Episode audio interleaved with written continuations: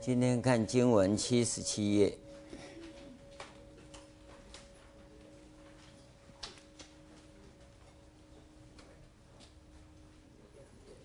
好，先念一段经文，大家对对地方。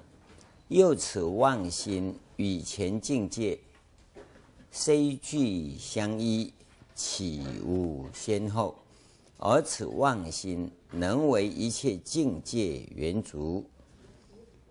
你先看这个部分，这是第一句话，前面把妄心做过解释，这是讲意识境界呀、啊。那你要认识实，结果我们都掌握到虚，没有办法把实给弄清楚。那么修行是直接让你去体验这个部分。现在用讲的，让你去明白。那讲的你可以知道，知道还不算。那讲的你都不知道，啊，你体验呢？你可以实践而体验得到。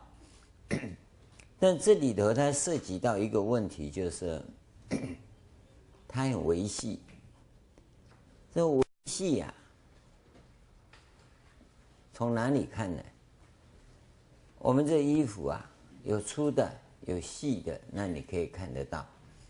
心性里头 也有这种情况。我们常讲，人家说粗心大意，这个就是粗的。啊，这个人很体贴。什么叫体贴？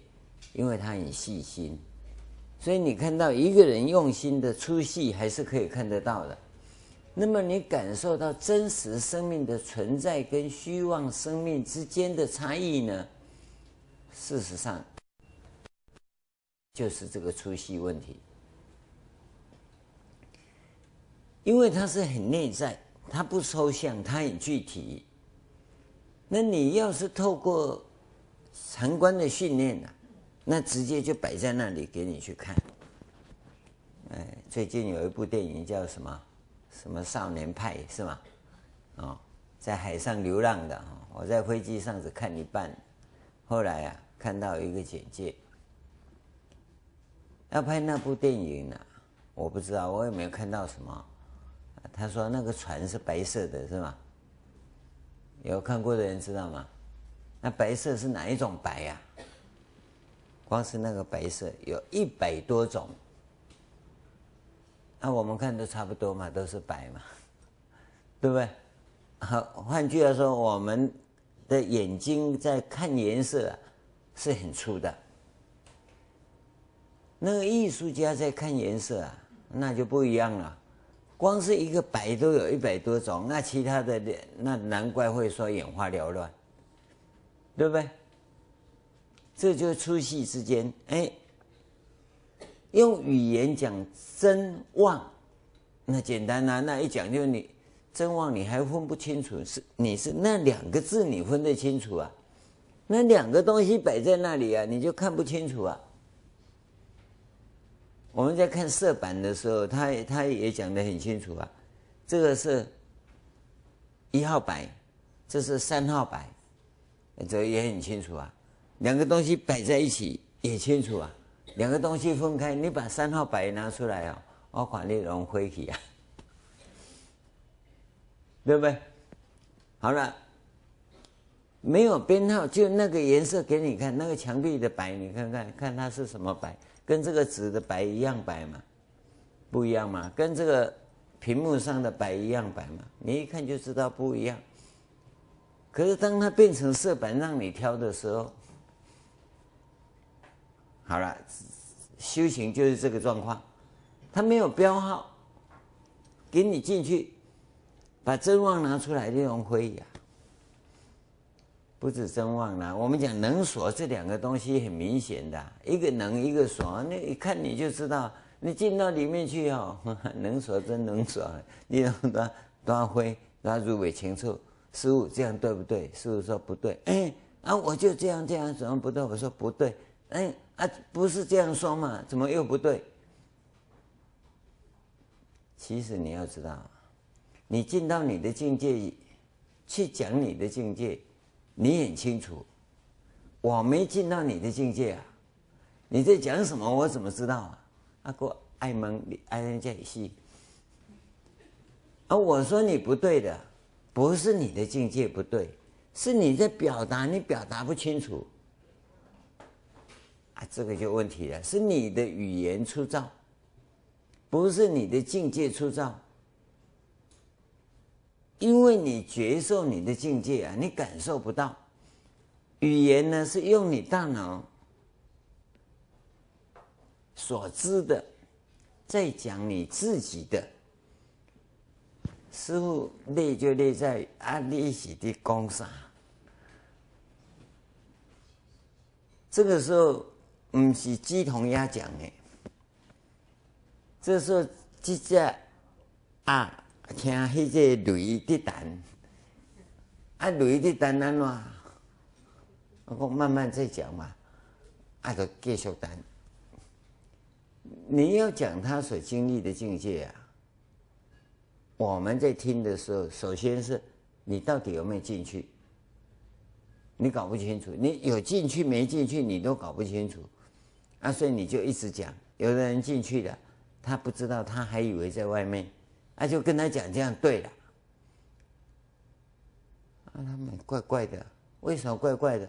因为那个境界你搞不懂，你必须有很多的经验，你才知道，所以常常弄到最后啊，我终于了解了，啊，那对不起，那是第一次，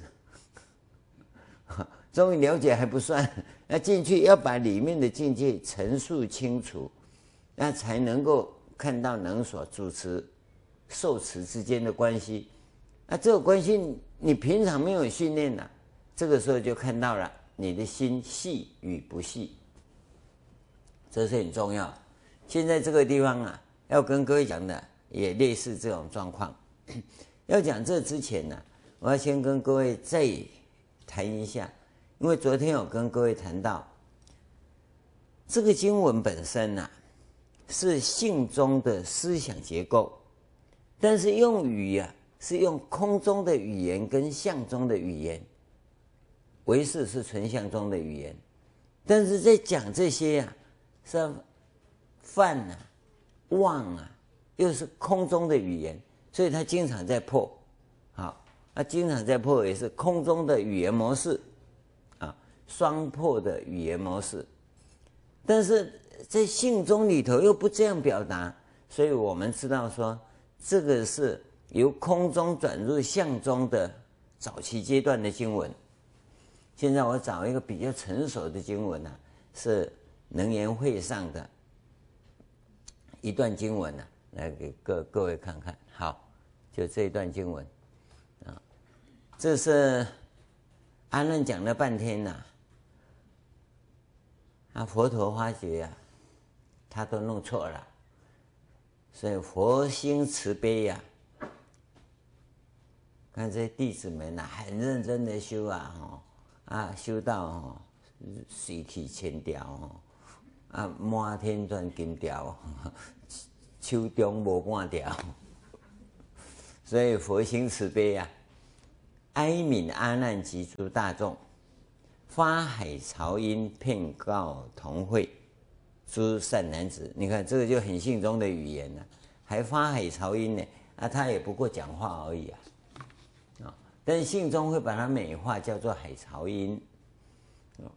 那你看这经文，你就会觉得哇，佛陀讲经的时候一定像大海一样一波一波过来，是没有错，他是这样形容。那海潮音用物理学上来讲啊，就加上麦克风。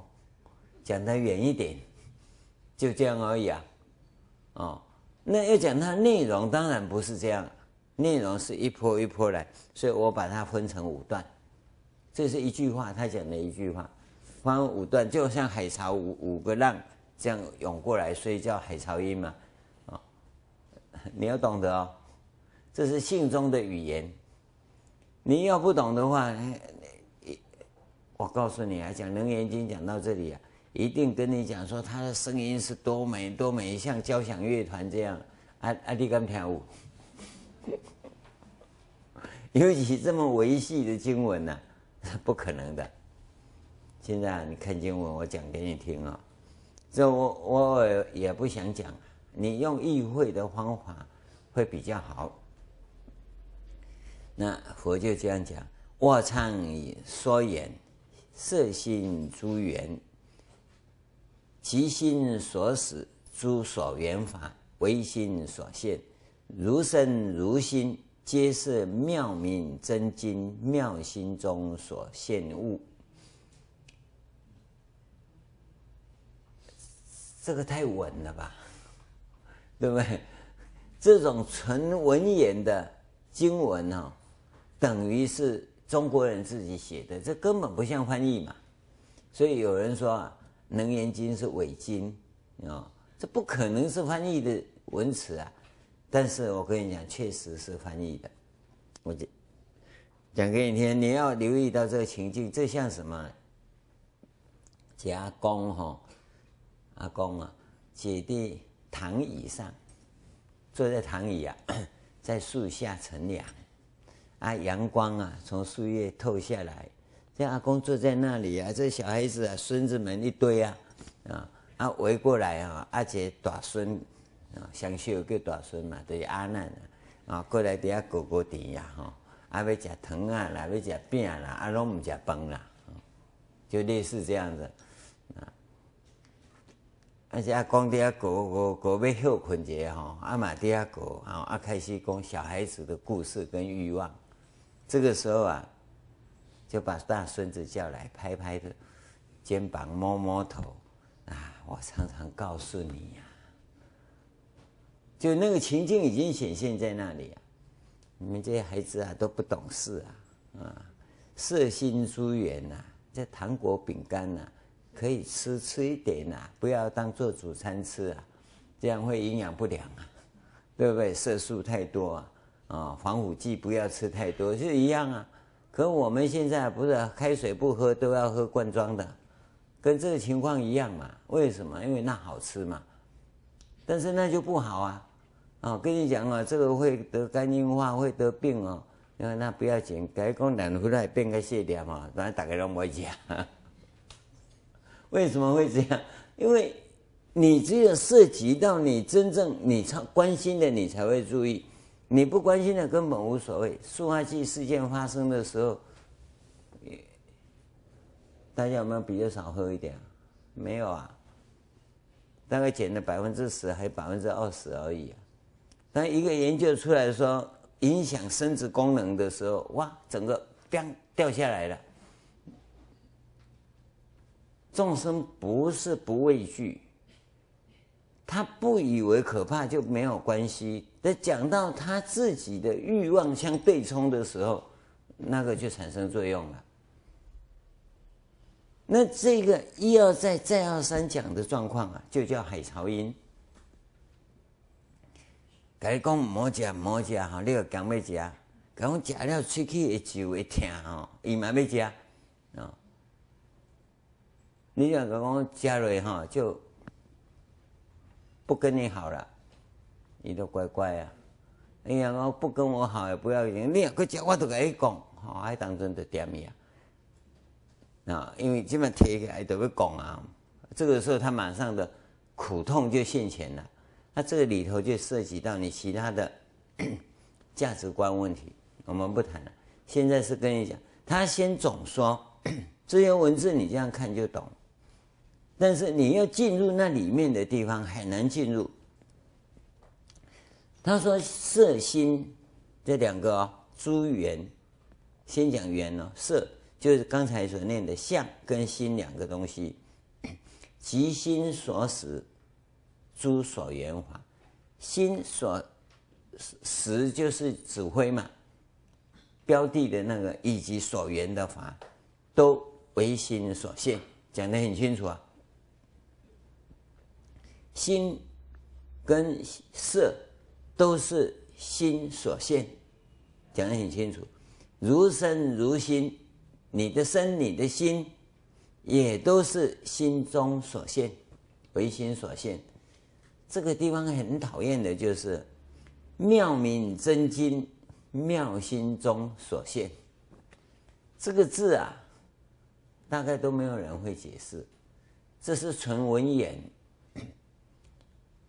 妙明真经，妙心有没有？妙明真经是形容词。换句话说，这个可以不要，但是要形容这个唯心所现的唯心，又叫妙心。可能这个黄蓉啊，在翻译经典的时候，真的是舞文弄墨。你要是给这种国文老师教到哈，你的国文不好，我跟你打赌，那绝对是奇迹。他不把你当得死死的，每天叫你哈那个一直抄，一直抄，一直写，一直写，那才怪。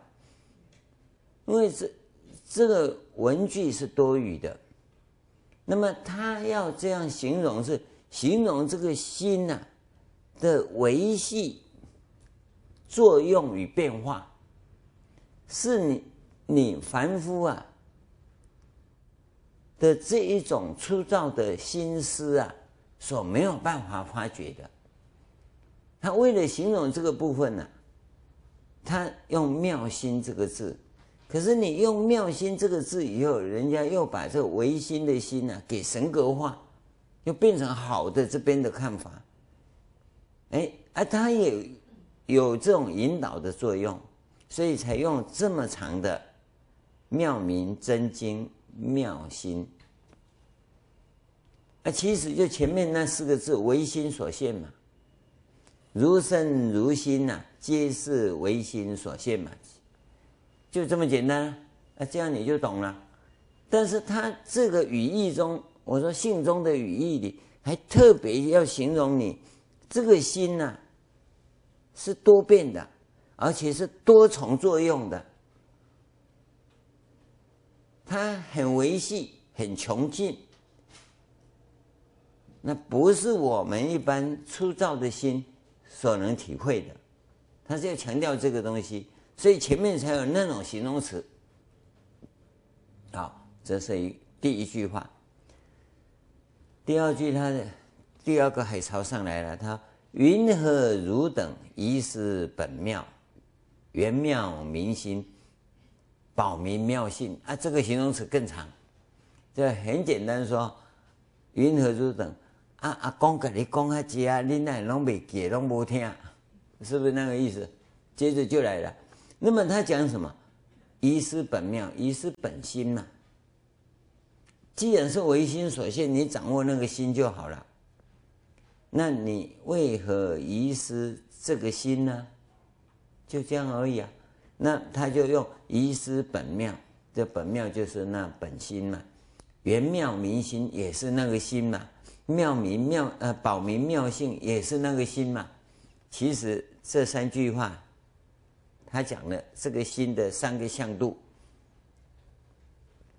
遗失本妙叫遗失本体，本心的本体。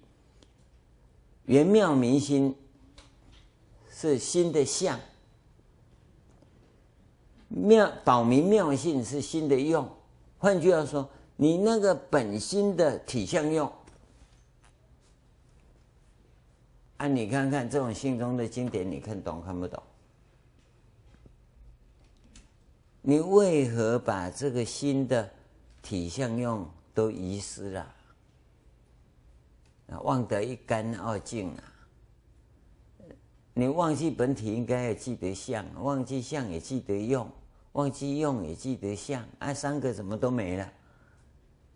你看啊，很简单的一个东西呀。在信中的立场里，他的语言表达是这么的穷尽呢，是这么的穷尽呢。空中又没有，空中很直白，唯心所现就唯心所现，其他不讲了。这个就是啊，为什么空中的思想会演进到信中来？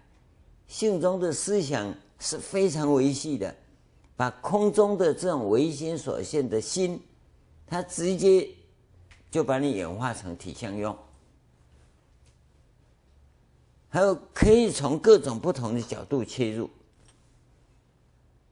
好，体相用都忘失了。他第三句，第三个海潮又到了。他说：“认悟中迷，就意思就是迷中误认。你现在遗失了，啊，所以你就误认了，你迷了嘛，误认，毁灭以为空。空是什么？毁灭。毁灭什么意思啊？人家叫做浑水摸鱼。啊，你在混乱中啊，误以为空。”空毁暗中，在空毁当中就纯粹都浑水摸鱼嘛，反正不知道啊，自己想象啊，都自以为是就出来了。结暗为色，色的东西呀、啊，是在空毁暗中结暗为色，它那个实际的作用没有讲，他但是他用一句话把你带过，就是说这堆哈就乱呢。剪不断理还乱，他不跟你剪了啊，就把你搁在那里啊。那一段呢，就是我们经文前面经文所讲的那个部分，色杂妄想有没有？想象为身，身是怎么产生的？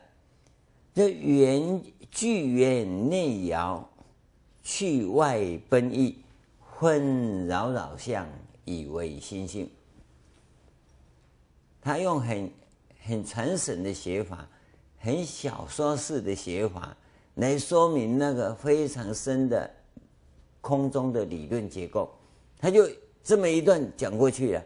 所以在讲性中经典的时候，我跟你讲这三句话哦，你要用空中的逻辑来解释啊，没有六个钟头啊，你讲不完。昨天那一段呢、啊，我也是跟各位啊、哦，这个毁灭为空，空毁暗中，哦啊，反正这么难理，就不要理了，就带过去了。因为那里面的结构是非常维系的，那一个一个要讲，它理路是很完整、很清楚，所以这种经书可以读得通，大概来回两三遍就读通的人。他的数理逻辑呀是非常高的，换句话说，他数学成绩一定非常好，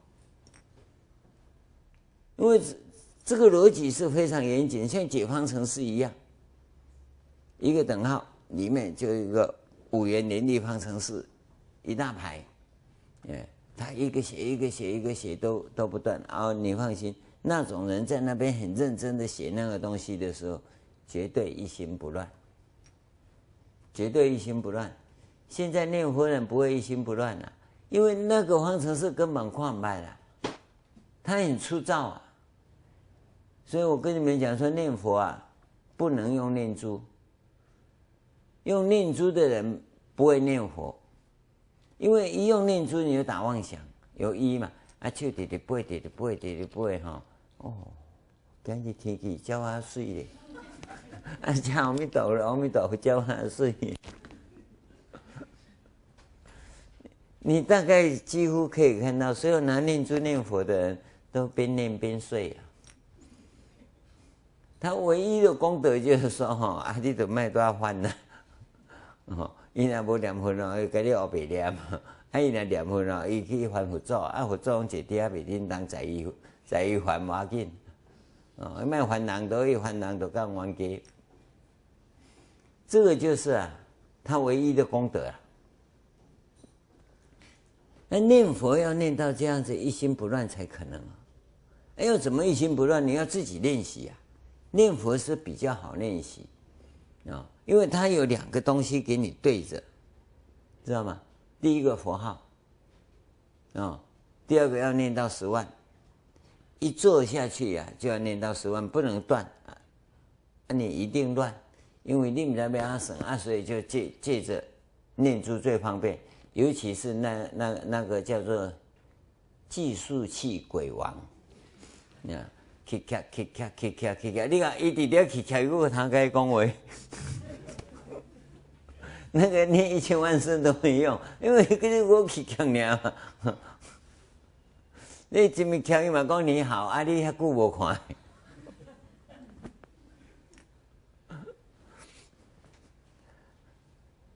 怎么样子训练自己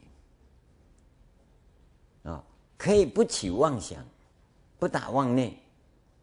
好了，那我们就跟你讲，四肢全用，头也要用，头是算十遍，一到十。这个一到十掐一个，这个掐一遍就一百遍，对不对？这这个掐一支是十遍嘛？啊，这里掐一个是一百遍嘛？啊，这个来了，啊，按照两百遍、三百遍啊，所以数目你不用算。啊，这个掐一就一千遍了嘛？那、你要继续念怎么办？还是这边一直来来到这里一千遍，就脚趾头压一个，对不对？啊，脚趾头全张开是不是一万遍？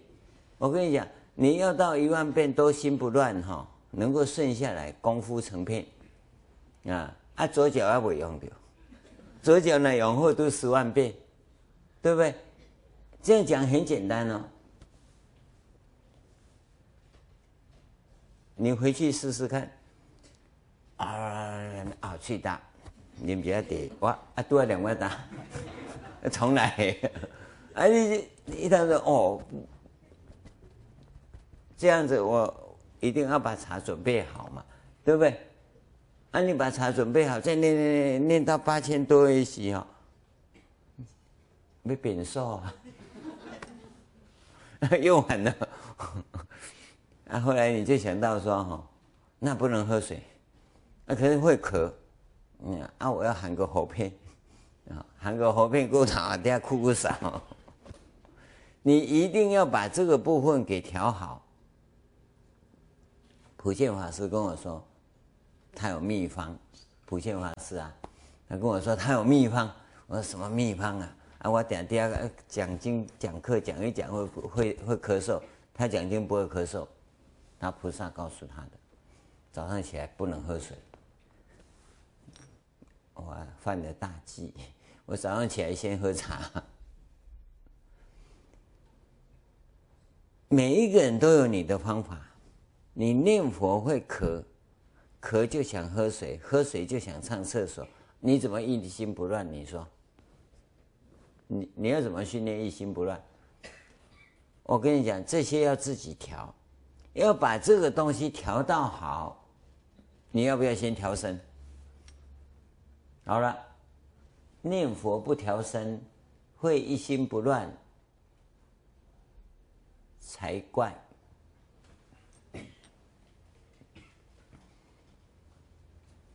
所以你没有念佛，你不要说念佛，因为真念佛有一个调试的过程，啊，师父要教你啊，这些调试过程都要教，不教可以，你要自己摸索，那师傅就看答案，功夫成片没？你要考试啊，对不对？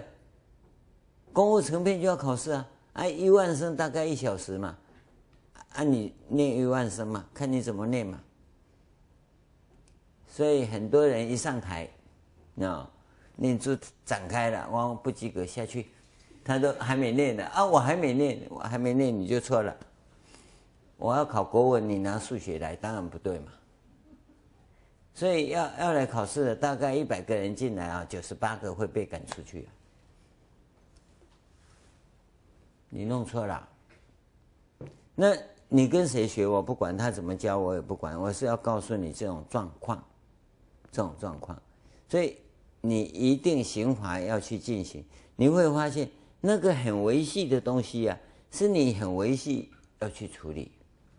你不要以为这样弄啊，啊啊！刚才是捏哪里呀？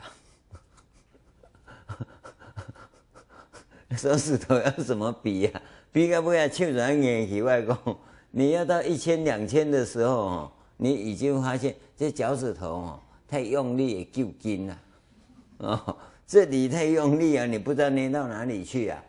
到底这是你看哦，我这样子是压下来呢，还是升上去的？你到那边只要一晃神了，哇，他死啊！啊，刚才两个打转不去啊？啊，你要不要重来？所以一万声是一小时，那是指已经排除万难了。要我们来念一万声哈，各位，你大概十小时都念不完，因为常常弄错再重来，是弄错再重来。啊，已经念了四十分钟，都要给人按不省，都还爱省了，起码过两二十分就去接，那个不算。那心已经乱了，那个功夫成片了，不是功夫两片了，两片就没有成一片了，对不对？哎，你。十万声上三次厕所，邓海龙博省还闹十万声，你是分段剪接的，对不对？录影带讲那个叫造假，不行，不能剪接。这功夫是这样训练的，你只有心静下来，你才能转移 到另一个象限去，心不静下来是不行的。好，这个我不跟各位解释了，是让你了解到空中跟性中经典的差异。你看第四句，有第四破了，一迷为心，决定或为色身之内。把心一迷啊，你就以为啊，色身是你你所知的，已经忘了，不知色身。外即山河虚空大地，闲是妙明真心中物。你迷了，颠倒了，那你就忘了，色身跟山河虚空大地啊，都是你的心所变的。你看啊、第五个他讲，譬如澄清百千大海气之。唯认一浮鸥体，这大海啊那么大，你什么也没看到，就看到一个点，啊，一个烂尸体在那边，你就看到了，大海都没看到，就跟这个意思一样。他把那一浮鸥体认为全草，全部的大海，穷尽盈博，汝等即是迷中被人。那你一颠倒啊！不认自心呐、而认外相，就是加倍的迷啊！把大海呀、没看呐、看到那个浮鸥啊，就以为是大海的，那你比他更迷啊！如我垂手等无差别。他现在把手放下来啊，呃，这这在前面佛是用手多罗门手。看谁动的问题，这个东西后来六祖慧能就是风动幡动，人则心动，有没有？就演变到这里来，那就变禅宗语言了。啊，性中的语言转变为禅宗的语言，又是另外一个层级。如来说啊，你们都是可怜悯者。那易学呀、我们这有易学的同学啊。你就看在研究什么？这个经文结构、语言模式跟思想，那个就是易学要研究的。易学研究进行品的人，他要研究的不是语言文字。进行品的行法，那是什么？禅观的人行修的，修进行品的行法。那易学修进行品的。是修他的语言，他的思维模式，留意他性中思维模式的表达方法。那我们现在跟你讲的是从相中到空中到性中的思维模式。那么进行品的思维模式是属于性中的思维模式，那你要去架构它，然后这个思维模式转入。禅宗思维模式的时候是怎么转的？禅宗绝不是空中，禅宗是另外一种禅宗的思维模式。所以禅宗的思维模式啊，全部展现在语录公案里面。所以禅宗部的那一部啊，根本不在三藏里面。三藏是经律论。嗯，请问你语录公案是哪一部？它既不是经部，也不是论部，也不是律部，那哪一部？所以这一部根本就是另外一部，它的语言模式是完全不一样的，是禅宗的语言模式。啊，我们不是谈那里啊，我就不跟各位再再谈了，只是举这个例子啊，给各位看一下。能源会上的这个是讲性中的表达方式，他已经把你意识境界的标的讲出来了，然后呢，你迷掉的部分呢、啊，他全部啊都讲。现在啊，前面的境界里。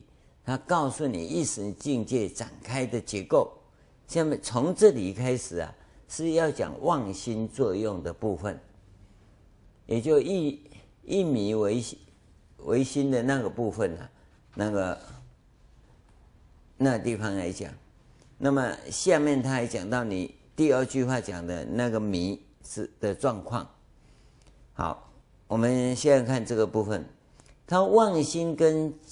前面所讲的境界虽然是相依啊，产生呢也没有先后，但是妄心呢还是为一切境界的根源啊。这句话是讲这个意思。我我花那么长的时间引用啊，这个能源会上的经文给各位对照，是说。这经文在禅空中的语言来讲，它是很简练的提出来，但是在你的思维里头啊，并没有那么简单，因为空中的语言一看呢、你好像是懂了，其实是一点都不沾边，都不沾边。那么空中的语言一定要背，一定要背，《心经》你要背，《金刚经》也要背，这是典型的空中语言。那这种语言你要一直去背。当然，般大般若经是最典型的啊，大般若经六百卷，你怎么背？但是看一看，有一些经文你还是要背。像这个都是空中语言啊，你就是要背啊，因为这个背啊是一种基础，是一种基础。你要做思维，你你叫有料啊，无你无聊，你不要思维啊，都书讲的拢丢，书要来抬你嘛丢。这这些东西你必须有资粮，因为平常我们很少接受这种训练。我我只能这样跟你讲，这种训练我不是特别，我跟大家一样应付考试就好了。啊，考试毕业以后再回过来，这些你根本没有受过训练啊。遗憾呐、遗憾的是。我从高中的时候就特别喜欢这种看不懂的书。每个礼拜六中午下了课，我就跑到台北来，啊，到牯岭街，那时候牯岭街旧书摊呐，去买书啊，一本五毛钱、一块钱都要杀价，啊，然后啊，再带到火车上，都走路啊，从台北车站走到牯岭街啊。买完书再走回车站，啊，从台北车站到到宜兰车站要下车啊，我就看完一本书，啊，因为那时候要四个半钟头，快车啊，慢车要八个钟头，所以啊，搭火车到芙蓉啊，一定要买便当吃啊，有钱买便当五块钱。没钱买馒头一块钱，有一次就拿钱出来掉下去了，那个馒头又收回去了，气死了，咬节歪光。你看那火车到医院的时候都都是要三点多的时候，早上三点多。有一次啊，火车头坏了，本来十一点十二点要到，结果到那边已经三点多了。拜托哥也要排一堆车哈，啊，够赶，这是当时啊，就专门读这种看不懂的书啊，所以那些老师啊，都都都都都画的。那个时候是看不懂，几乎不是背啊，但差不多啊，熟练了要背，因为我都用原子笔，一圈一圈红色原子笔，一个字画个圈，一个字画个圈。先看看不懂，前后看不懂啊，这个这地方最不懂就圈起来啊，反正这一段都不懂，就会用红蜡笔画直线。一百卷经文都看不懂，两百卷都看不懂。三百卷都看不懂，不要紧，不懂就是要看。那时候真的有感觉，那一种哈，很难过又很很快乐的感觉，才深深感受到什么叫痛快啊！被虐待都很快乐。那看不懂，你要一直看啊。几乎我没有看过第二遍，因为都不懂啊，你哪有可能会看第二遍？可是你看很多下来啊，你就懂了。到后来就不用了，可以在躺椅上看，看完丢掉，因为你自然就懂了。哎，你说你当时不懂，你一直要问，要弄到懂哦，那不是痛苦，那叫罪过，跟自己过不去。为什么会这样？因为我有一个信心，要给自己的信心。不懂，是现在不懂。终究我一定要把你弄懂，我就不相信把你摆不平，这样就好了。这一本看不懂，我再看再看再看再看。现在那些书也不知道哪里去的，搬家搬来搬去啊，被我妈都丢掉了。那搬家搬家搬搬家的时候，搬书是最痛苦的。但是你一定要这样看过去。那些书现在要来卖是不得了啊，都绝版书啊，但找不到了啊。我有两个遗憾，一个是古书，一个是唱片。唱片也不知道哪里去啊，当时那很好的唱片啊，后来都不要用电唱机了，不用电唱机了，啊，唱片也失踪了。那不管了，现在我是告诉你，这些经文呐、不是难懂的问题，是我们的思维不够细密，知道吗？而且呢，在佛经里又有相中的语言，又有空中的语言，又有性中的语言。那么空中跟相中语言最多人在研究，尤其是相中，所以唯识家、唯识家，那不见得都是唯识家，他是搞名相啊。要搞逻辑的哈，空中语言的逻辑比较好。到了性中语言的时候啊，大概都把它转为艺术。刚才那个《楞严经》那个地方啊，大概啊，你就可以画很多的画。以艺术家来看呢，啊，反正看不懂啊，那那个情境就出来了。情境就出来了，所以他很会作画。信中的语言很容易产生艺术，所以你可以看到华严的富贵是什么？因为你看了华严经文以后，会有很多影像浮现。那假如是艺术家，他这个影像浮现就是他典型的创作的灵感嘛。不管你是抽象画的。还是写实画，他都有很多的灵感可用，所以这是他的情况。那你只要读禅宗语言呢，它有一种空灵的现象会产生，因为它常常是急转弯呐。我们现在叫脑筋急转弯啊！你你看他两个人对话，突然间啪啪两个不同的情况出来，所以禅宗的思想兴起以后，你会发现。佛像的画法不一样，佛像的画法是什么？像我们宫殿这里叫佛像，它一定做的四平八稳。禅宗叫禅画，禅宗它造成的禅画是什么？会偏一边，所以你又看到那罗汉呢，就是一半，要不然的菩萨轿卡，就水月观音有没有？这一列都是属于禅画。而这种画呢，它通常会不规则，不是很完整、四平八稳的这种画，那就是禅画。插花也一样，歪一边，它不是像这这种就不叫禅画。它很对，公正，对什么对仗很齐的，很平稳，左右两边要对正的，那就是标准佛画。插花插禅画，大概通常都一支啊，爱歪几边，有没有？你去留意看看啊，什么叫禅？不正经歪几边，黑的是禅。那它是透过那一种状况。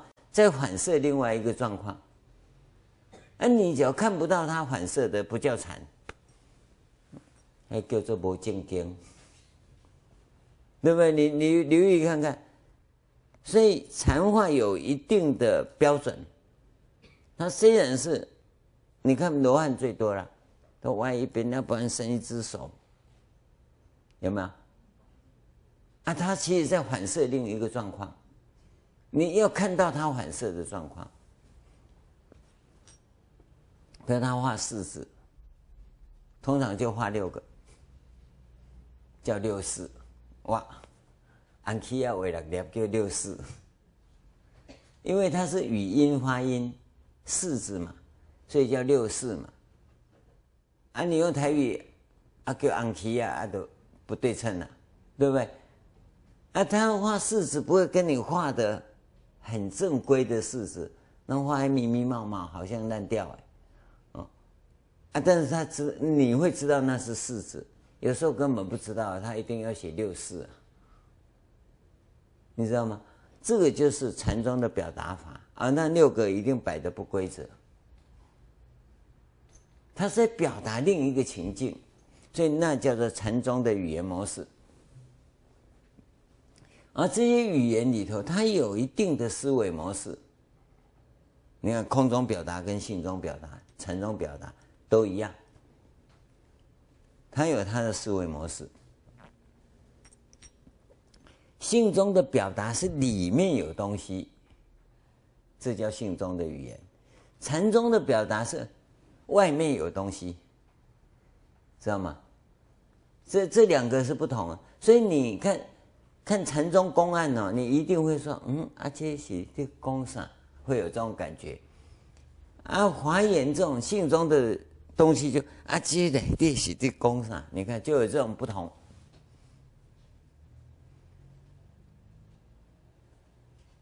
我不是在演戏啊，你去研究，你就会发现，你常常发生这种状况。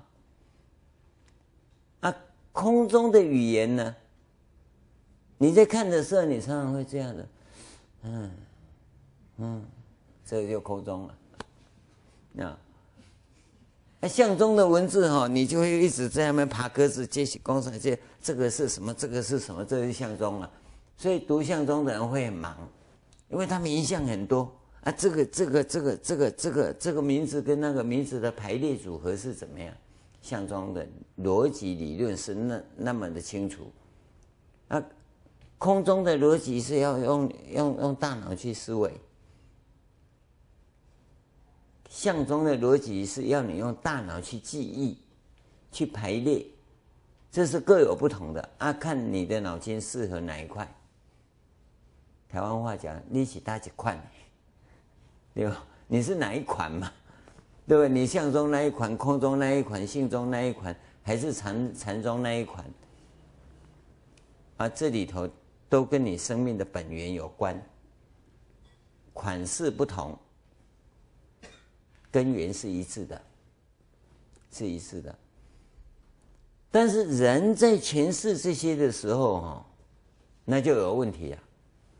不是相中不好，是讲相中的人呐，讲不清楚。就像那个坛呐，黑安啊，哈，在装东西，哪一款都不要紧。